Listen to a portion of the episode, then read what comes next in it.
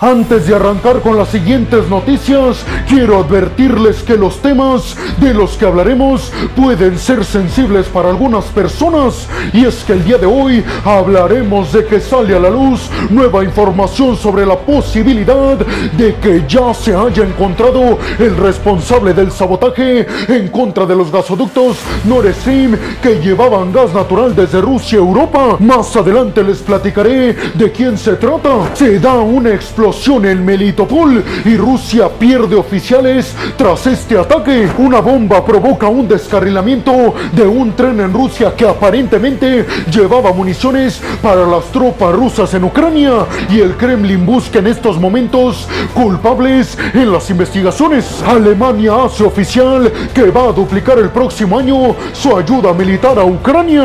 Abróchense los cinturones porque en el video del día de hoy vamos a abordar a fondo estas y muchas noticias más. Aquí arrancamos. Y en esta primera noticia nos vamos rápidamente hasta Washington, hasta la capital estadounidense para hablar de un giro inesperado en la historia del gasoducto Nord Stream. Y es que según un informe del Washington Post, un periódico estadounidense ha revelado que un oficial militar ucraniano identificado como Roman Chersvinsky podría estar detrás de este sabotaje que en el mes de septiembre del 2022 sacudió a toda la comunidad europea y mundial. Y es que el periódico estadounidense The Washington Post dijo que según fuentes anónimas, Chersvinsky coordinó una operación que dañó gravemente tres de las cuatro líneas del sistema que transportaba gas natural ruso hacia el continente europeo. Este suceso, que aún está envuelto en un velo de misterio, no ha sido reivindicado por parte de ninguna entidad.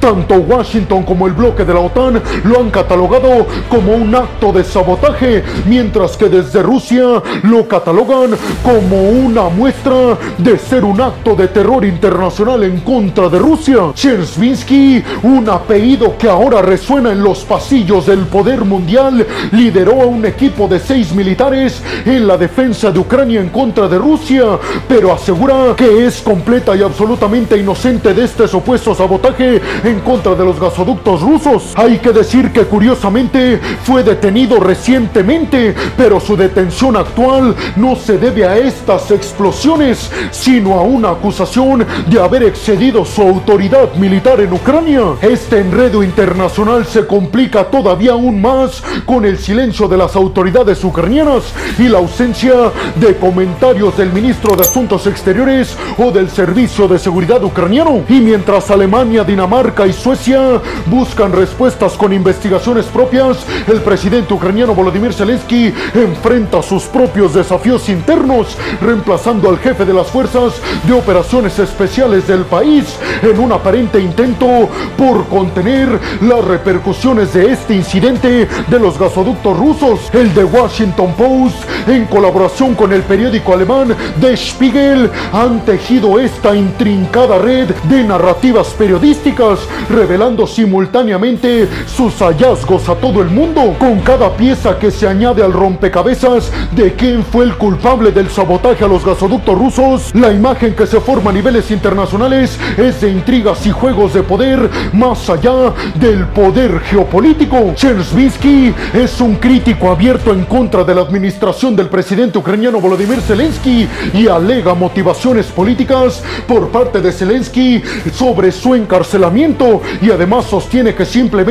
seguía órdenes. El debate sobre la verdad continúa ardiendo tan ferozmente como el gas que alguna vez fluyó a través de Rusia hacia Europa con el Nord Stream. Esta es una historia que seguiremos muy de cerca proporcionando actualizaciones a medida que se desarrollen. Por ahora nos quedamos con más preguntas que respuestas en este juego de ajedrez geopolítico que tiene repercusiones a nivel mundial. Manténganse con nosotros para más información. Pero ustedes qué piensan, peregrinos? ¿Quién creen que sea realmente el país o la persona culpable del sabotaje a los gasoductos rusos? ¿Creen realmente que haya sido Cheverly, un alto militar ucraniano? ¿Creen que Zelensky no tenía conocimiento de este tema como asegura The Washington Post? ¿O creen que fue una orden precisamente del mandatario ucraniano Volodymyr Zelensky? Por su parte Rusia asegura que es imposible creer que Volodymyr Zelensky no tenía conocimiento de estas acciones. Y ahora nos vamos rápidamente hasta la región de Melitopol en Ucrania. Y es que en esta ciudad ucraniana, bajo el control ilegal por parte de Rusia, ocurrió un evento trágico este fin de semana. Y es que al menos tres oficiales rusos perdieron la vida en una explosión que la inteligencia ucraniana califica como un acto de venganza de grupos de resistencia locales, no de Ucrania. Este incidente tuvo lugar en una reunión de oficiales rusos, destacando Melitopol como un centro importantísimo de las fuerzas rusas en Ucrania. Según el Departamento de Inteligencia del Ministerio de la Defensa de Ucrania, esta acción de resistencia local en contra de Rusia se llevó a cabo en las oficinas postales ocupadas por los rusos. Sin embargo, debemos señalar que la agencia de noticias Reuters aseguró que no ha podido verificar de forma independiente este tipo de afirmaciones. En esta reunión donde se llevó a cabo la explosión el día sábado, estuvieron presentes oficiales de la Guardia Nacional Rusa y del Servicio de Inteligencia y del Servicio Secreto del Kremlin. Precisamente la explosión resultó en la pérdida de vidas en al menos tres oficiales de la Guardia Nacional Rusa en este cuartel general y se investigan posibles bajas adicionales. Es importante mencionar que tanto Rusia como Ucrania han subestimado habitualmente sus bajas militares durante estos 20 meses de conflicto. Mientras tanto, ambos exageran las pérdidas que le provocan al otro. Melitopol es una región de Zaporilla que antes de este conflicto tenía una población de aproximadamente 150 mil personas y hay que decir que es una región clave para la defensa de Rusia ante el avance de Ucrania en las contraofensivas. Iván Federov, alcalde ucraniano exiliado de Melitopol, expresó en la televisión pública ucraniana su crítica hacia la presencia continua de cuarteles generales rusos en esta ciudad de Melitopol, Ucrania, que lanzó una contraofensiva lenta y bastante exhaustiva en el sur y en el este desde el mes de junio, ha recuperado solo unas pocas aldeas pequeñas en el frente. Mientras tanto, Kiev espera retomar Melitopol precisamente para que esto ayude para cortar las líneas de suministro del Kremlin y para finalmente recuperar la península de Crimea que tiene en sus manos ilegales el Kremlin. En el mes de septiembre las fuerzas rusas recibieron un ataque en la sede de la flota del Mar Negro en Crimea que Rusia anexionó ilegalmente en el año del 2014. Los medios rusos informaron que un ataque la semana pasada en la ciudad ocupada de Skadovsk en la región de Gerson también tenía como objetivo a oficiales rusos. Seguiremos muy de cerca toda esta situación y les traeremos más información a medida que se desarrolle. Pero ustedes qué piensan hasta estos momentos? ¿Quiénes creen que hayan acabado con la vida de estos militares y altos mandos rusos en Melitopol? Y sobre todo, ¿creen que todo esto es por parte de Ucrania una estrategia con el propósito de primero cortar las líneas de suministro del Kremlin en esta región de Melitopol y segundo con el propósito de recuperar la península de Crimea? ¿Creen que si esos son los objetivos, ven probable que Ucrania los consiga recuperar Crimea y cortar las líneas de suministro de poderío militar y de combustible del Kremlin? Y vámonos rápidamente hasta la región de Ryazan en Rusia. Y es que los investigadores en esta región abrieron una carpeta de investigación por terror. Esto tras el descarrilamiento de un importante tren de carga de Rusia. Según el comité investigador, la causa fue una bomba casera en la línea ferroviaria y aseguran los investigadores que según la investigación, el 11 de noviembre del 2023, un artefacto explosivo improvisado explotó en esta región provocando el descarrilamiento de 19 vagones del tren de carga. Este suceso plantea serias preocupaciones sobre la seguridad en las infraestructuras críticas de Rusia y además marca un giro total y absolutamente inesperado en los problemas de seguridad interna del país en Rusia. La naturaleza improvisada del explosivo y el impacto significativo en el transporte de carga subraya la gravedad de esta situación, ya que se asegura en estos vagones Rusia estaba transportando poderío militar y combustible para sus fuerzas que están invadiendo Ucrania en el este y en el sur. Las autoridades rusas están investigando activamente el caso, buscando entender las motivaciones y posibles conexiones detrás de este acto, pero Rusia intuye que tal vez está detrás Ucrania. Este incidente no solo afecta la logística y el comercio en la región, sino que también plantea preguntas sobre la eficacia de las medidas de seguridad actuales para proteger los suministros de poderío militar y de combustible que Rusia envía a las primeras líneas en Ucrania. Seguiremos informando sobre este suceso y sus implicaciones en la seguridad nacional e internacional. Manténganse con nosotros para más actualizaciones. Pero ustedes qué piensan? ¿Creen que Ucrania sea el culpable? Y sobre todo les preguntaría, ¿creen que estos cargamentos de poderío militar y de combustible que se perdieron cuando descarrilaron 19 vagones de este tren ruso, creen que esto provoque escasez de municiones y de combustible en las fuerzas rusas en las primeras líneas de defensa en el sur y en el este de Ucrania? Y ahora nos vamos rápidamente hasta Berlín, hasta la capital alemana, y es que el gobierno del canciller Olaf Scholz ha llegado a un acuerdo en principio para duplicar la ayuda militar de Alemania y Ucrania, esto el próximo año, elevándola a 8 mil millones de euros, aproximadamente unos 8.500 millones de dólares. Esta decisión aún está sujeta a la aprobación del Parlamento, pero hay que decir que los partidos de Olaf Scholz tienen la mayoría y esto elevaría el gasto de defensa de Alemania al 2.1% de su Producto Interno Bruto, superando el compromiso que tienen todos los miembros del bloque de la OTAN de gastar el 2% de su Producto Interno Bruto en el gasto militar anual. Los legisladores de los sociales demócratas de Scholz, los demócratas libres y el Partido Verde acordaron este aumento durante las negociaciones sobre el presupuesto federal propuesto para el siguiente año del 2024 en Alemania. Esta decisión precede a una reunión formal del Comité de Presupuesto del Bundestag, la Cámara Baja del Parlamento alemán, que está prevista para el jueves 16 de noviembre. Bloomberg News fue el primer medio de comunicación en informar sobre estas noticias el día sábado, citando a personas en el interior del gobierno alemán. Un portavoz del Ministerio de la Defensa de Alemania indicó que el comité del Bundestag del Parlamento alemán aún no ha concluido las negociaciones y aseguró que no puede dar un adelanto de si sí o no se va a aprobar en lo general este gasto del 2.1% por parte de Alemania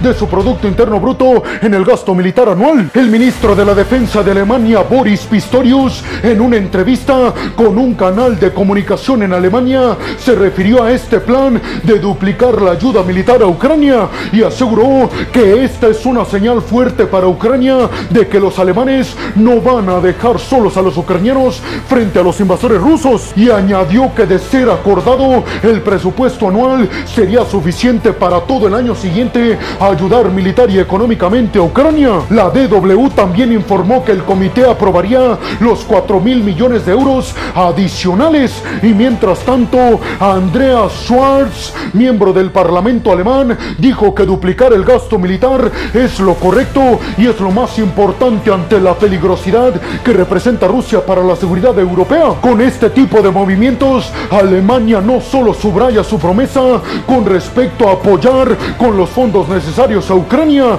sino que también cumple sus obligaciones y sus compromisos con el bloque de la OTAN de gastar por lo menos el 2% de su Producto Interno Bruto en el gasto militar anual. Sin embargo, el plan de la Unión Europea para gastar hasta 20 mil millones de euros en el presupuesto militar para Ucrania está encontrando resistencia entre los países de la Unión Europea, sobre todo en Hungría y en Eslovaquia, según diplomáticos europeos que hablaron para la agencia de noticias Reuters. Esta noticia refleja el compromiso significativo que tiene Alemania con Ucrania y además con la seguridad europea. Seguiremos de cerca este tipo de noticias. Pero ustedes qué piensan? ¿Creen realmente que Alemania va a aprobar duplicar la ayuda militar a Ucrania para el próximo año? Esto pese a la crisis económica que vive el país. Y además les preguntaría, ¿ustedes consideran que Alemania puede convertirse en el bastión militar europeo del bloque de la OTAN gastando más del 2% de su Producto Interno Bruto? creen que con esto Alemania sella su compromiso por un lado de apoyar hasta la victoria a Ucrania y por el otro de hacer más fuerte al bloque de la OTAN en contra de sus amenazas Rusia y China? Ahora nos vamos rápidamente hasta Kiev, hasta la capital ucraniana y es que el presidente ucraniano Volodymyr Zelensky ha advertido a los ucranianos que se preparen para nuevas oleadas de ataques rusos a la infraestructura eléctrica ucraniana, especialmente ahora que el invierno está a la vuelta de la esquina. En un mensaje nocturno, Zelensky señaló que las tropas ucranianas esperan un aumento gigantesco en la ofensiva rusa en el teatro oriental de la guerra. Un portavoz militar ucraniano informó que los ataques rusos en la devastada ciudad oriental de Avdivka han disminuido en el último día, pero se espera que se intensifiquen en los próximos días, ya que las tropas rusas, asegura Ucrania, se están reagrupando y reorganizando. Este anuncio de Zelensky llega un día después de que las fuerzas rusas realizaran su primer ataque con misiles en contra de la capital ucraniana Kiev después de siete semanas, asegurando Zelensky que los ucranianos deben estar preparados para que el enemigo ruso aumente el número de ataques con drones y misiles en la infraestructura eléctrica ucraniana de cara al invierno. Zelensky resaltó la importancia de enfocarse en la defensa y en responder a los rusos para superar un invierno más y después mejorar sus capacidades y mejorar todo el equipamiento militar ucraniano. El ministro de la Energía de Ucrania expresó que precisamente el territorio ucraniano tendría suficientes recursos energéticos para pasar el invierno, pero advirtió también sobre el impacto de futuros ataques al suministro eléctrico de Kiev. Funcionarios ucranianos indicaron que Rusia ha atacado la infraestructura eléctrica ucraniana 60 veces en semanas recientes, lo que sugiere que una campaña de ataques ya podría estar en marcha por parte del Kremlin. Zelensky también en su discurso elogió los esfuerzos heroicos de las tropas ucranianas defendiendo la región de Amdivka bajo presión desde mediados de octubre por parte de Rusia. Imágenes satelitales muestran edificios en la ciudad reducidos a escombros y por su parte el portavoz Alexander Shuptun comentó que los ataques de infantería por parte de Rusia han disminuido, pero que los ataques aéreos están aumentando. El jefe de las fuerzas terrestres de Ucrania, el general Alexander Sirsky, indicó que las fuerzas de Moscú están más activas en el sector cerca de Bakhmut e intentan recuperar posiciones perdidas. Recordemos que Bakhmut, al norte de Donetsk, fue capturada por las fuerzas rusas en el mes de mayo tras meses de intensos combates, pero las tropas ucranianas les recuerdo que han retomado aldeas cercanas a Bakhmut desde entonces, precisamente Andrivka y Klichivska. Continuaremos informándoles sobre estos desarrollos críticos en el conflicto entre Rusia y Ucrania. Pero ustedes qué piensan? ¿Creen realmente que Zelensky y todo su ejército puedan resguardar y proteger su infraestructura eléctrica ucraniana que seguramente como en el invierno pasado va a ser el principal objetivo de ataques rusos? Y vámonos rápidamente hasta Moscú, Rusia. Y es que en un giro inusual, dos agencias de noticias estatales rusas publicaron alertas el día lunes indicando que Moscú estaba moviendo tropas a posiciones más favorables en el este del río de Dnipro, en Ucrania, pero luego ratificaron la información minutos después y la borraron. Este incidente sugiere desorden en el establecimiento militar ruso y en los medios estatales sobre cómo reportar la situación del campo de batalla en el sur de Ucrania. La semana pasada, en una declaración que Reuters no pudo verificar de forma independiente, el ejército ruso dijo haber frustrado un intento ucraniano de crear una ofensiva de puente en la orilla oriental del río de Dnipro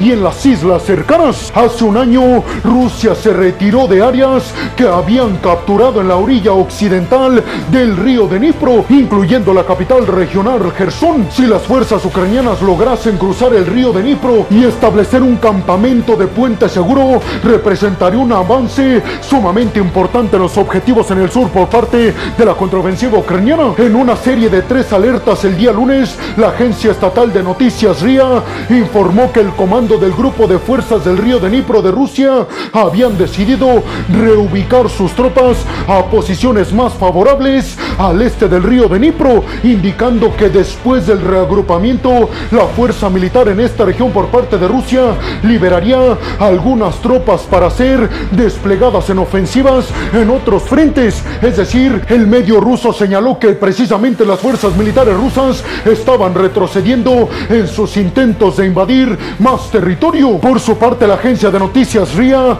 dijo que el comando militar ruso estuvo de acuerdo con las conclusiones del liderazgo de las tropas rusas en el río de Dnipro y ordenó además el inicio de la reubicación de las tropas. Pero repito, ambas informaciones fueron borradas minutos después. Básicamente lo que se dice a niveles internacionales es que cometieron un grave error diciendo que Rusia iba a retroceder, marcando así la victoria en los avances ucranianos a la otra orilla del río Dnipro. En el pasado Rusia ha utilizado frases similares sobre mover tropas a posiciones más retiradas, esto para no mostrar debilidad. Hay que decir que los medios estatales rusos suelen tener acceso privilegiado a informes oficiales y típicamente reportados por parte del ejército de Rusia. Hay que decir que Ucrania ha dicho muy poco sobre sus operaciones militares en la orilla del río de Dnipro y por su parte el Instituto Estadounidense para el Estudio de la Guerra informó la semana pasada que Ucrania parecía haber realizado asaltos exitosos a través del río de Dnipro, esto en la región de Gerson a mediados precisamente de octubre y además señaló que blogueros militares rusos estaban reportando operaciones terrestres ucranianas continuas en la orilla del río de Dnipro. Pero ustedes qué piensan? ¿Realmente consideran que Ucrania tiene una oportunidad de quitar a los rusos del río de Dnipro, cruzarlo y además finalmente llegar a cortar las líneas de suministro del Kremlin? Y bueno, hemos llegado al final del video del día de hoy. Les quiero agradecer muchísimo todo el apoyo que me dan. Sin ustedes, yo no podría dedicarme a lo que más me apasiona en el mundo. Así que muchas, pero muchas gracias. Sin más por el momento, nos vemos en el siguiente video de Geopolítica. Hasta la próxima.